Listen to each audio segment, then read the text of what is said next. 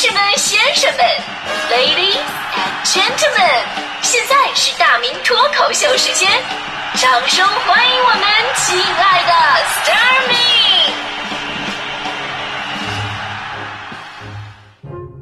欢迎各位来到今天的大明脱口秀，我是大明。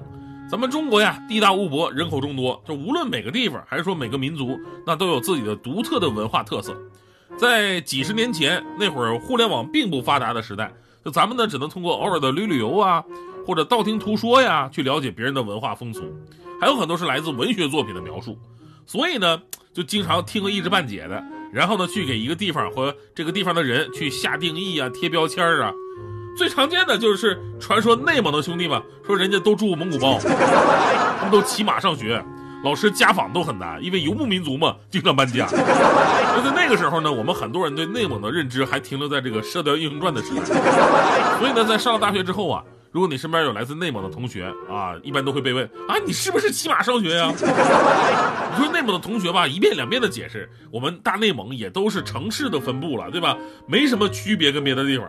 他架不住总有人问，后来呢烦了，干脆也不解释了，你咋说咋是吧。然后这又嘴特别贱的，来大哥，你是不是骑马上学呀？然后内蒙的兄弟说了，没错下了火车到马站，五十匹马连在一起往家开。广播里边还说呢，检票口检票员同志请注意啊，开往赤峰方向的特快幺幺幺四马队准备开跑了，请给马喂饱饲料。哎呀，大哥，那你们高考是不是跟我们也不一样啊？没错，我们大内蒙高考。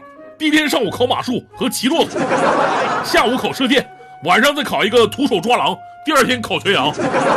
在外地人眼中吧，这个蒙古兄弟人人都是套马的汉子，蒙古姐妹呢人人都是挤奶的好手。但是说这是几十年前了，那现在肯定不一样。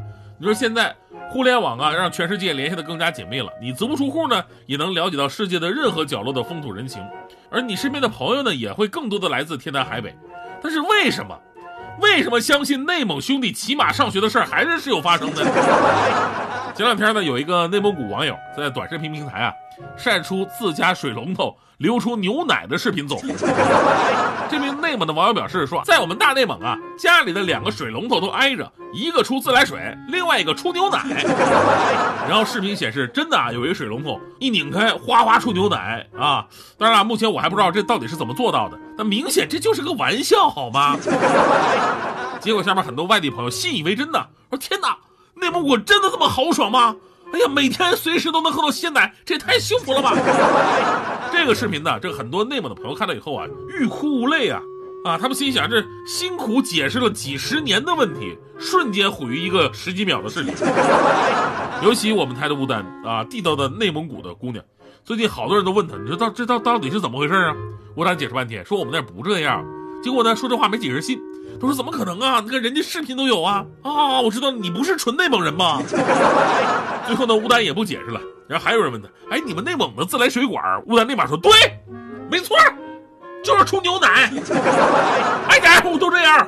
你还可以选蒙牛伊利完达山套餐，有三十一个月限二百升，还有五十包月不限流量。怎么着吧？你还想问啥啊？问啥有啥？把正常人都给逼疯了。”那你要按照这个逻辑，那北京的水龙头也得分俩，一个流自来水，一个流豆汁儿。你要是不爱喝的话，可以换北冰洋。四川跟重庆的水管打开流的都是牛油火锅，还可以选择微辣、中辣和特辣。广西流的都是螺蛳粉，贵州流的都是茅台，广东流的都是高汤，杭州流的都是西湖的水，我的泪。你说都二零二零年了，你说这种认知吧，真的也让人醉了。有朋友说了啊，这只是极个别的人才会这样傻吧？其实我跟你说啊，这事儿呢，就事论事的话，那是极个别。但是呢，给每个地方的人贴标签，却是一种特别常见的现象。比方说，我作为一个东北人，二零零五年背井离乡，这么多年的南北方不同的生活，我遇到最多的给我们东北人贴的标签就是：哎呀，你东北的呀，你肯定特别能喝吧？哎，你家东北的，回来给我带点特产呢，这不貂皮、鹿茸啥玩意儿的？还有人说，离他们东北人远一点，都是黑社会。最过分的是这个兄弟，东北的呀，来段二人转呐！哎呦我去，我你你我跟你说，你要再敢多说一句，我弄死你，信吗？一嘚呀嘚喂！就好像昨天有个新闻说，泰国归来女子大闹重庆机场，拒绝隔离，威胁防疫员，爆粗口辱骂旅客。我看了这个视频呢，就视频里面的女的说自己是从泰国回来，哎，落地上海。上海转机去重庆，但是他拒绝隔离，而且还爆粗口，跟防疫人员呢产生了争执。之后呢，这女的还跟旁边一个仗义直言的旅客俩人又吵吵起来了。因为这女的呀用的是东北口音，再加上言辞霸道、粗俗不堪，就引发众怒了。真的，对于这样的呢，大家伙怎么骂我哎，我都觉得不过分。但是有必要一定要带上东北这个群体吗？真的啊，就每次这样的新闻评论里边，大家伙骂的好好的，他总有一些人呢，突然就带偏重点了，立马联系啊，这人是哪的哪的人，然后冷嘲热讽的说，哎呦，听口音我一下子就不觉得奇怪了。哎呦我去。哎我真的真的你要你要你再你再敢说一句我弄死你信不？一的呀的喂！我们评论一个事儿吧，要学会对事儿不对人；评论一个人呢，要学会对人不对群体。你不能说一个事儿没做好，然后这个人就是败类；你也不能说这个人是个败类，那他方圆一万公里他都是人渣，对吧？多少年了，我们特别习惯戴着有色眼镜看人啊，像东北人都落后没文化，河南人都偷井盖，福建口音的都是骗子。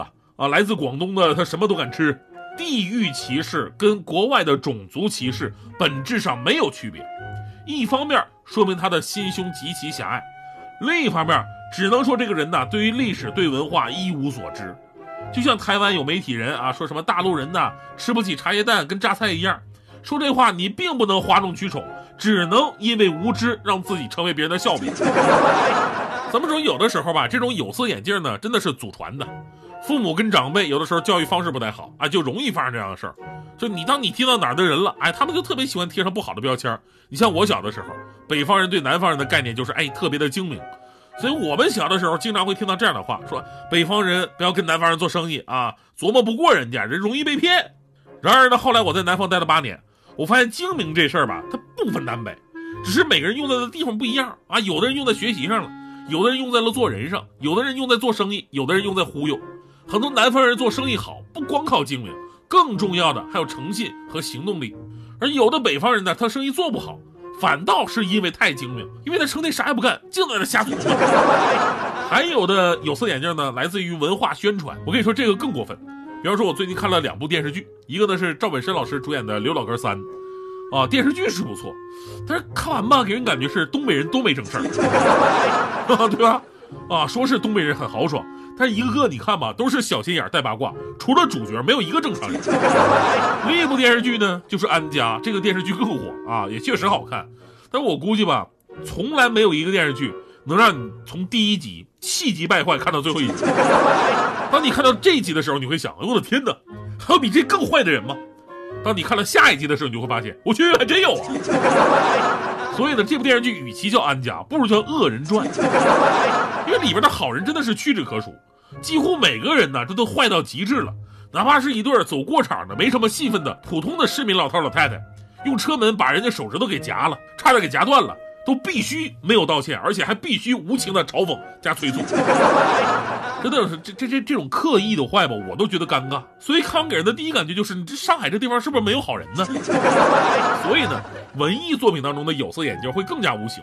但它反映的却不是一个真实的社会，而却会因为一个不真实的话题，让身处其中的人轻易的就发起地域攻击。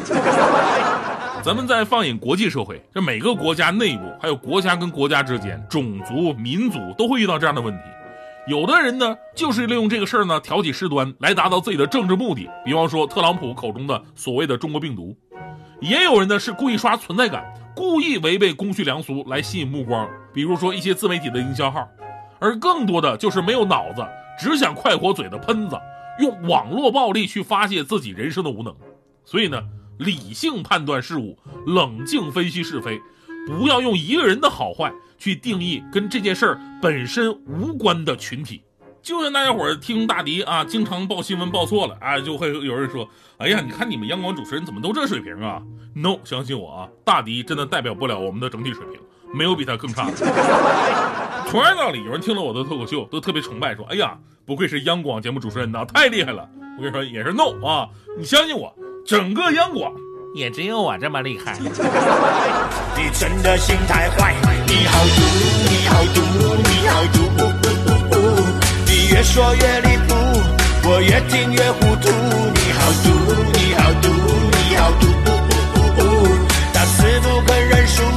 还假装不在乎。你好毒，你好毒，你好毒，不不不不，你给我说清楚，我要啃掉你。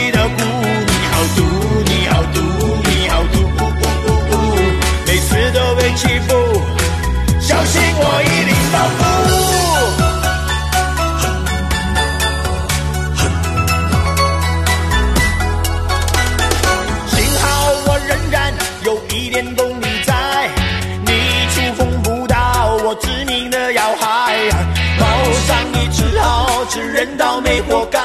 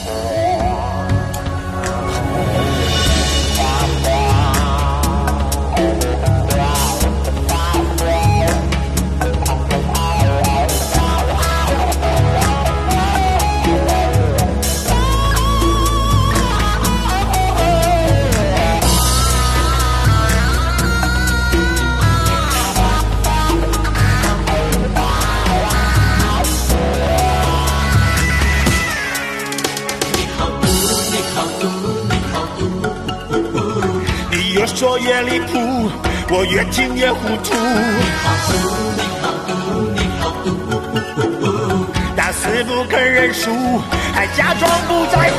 你好毒你好毒你好毒毒毒毒。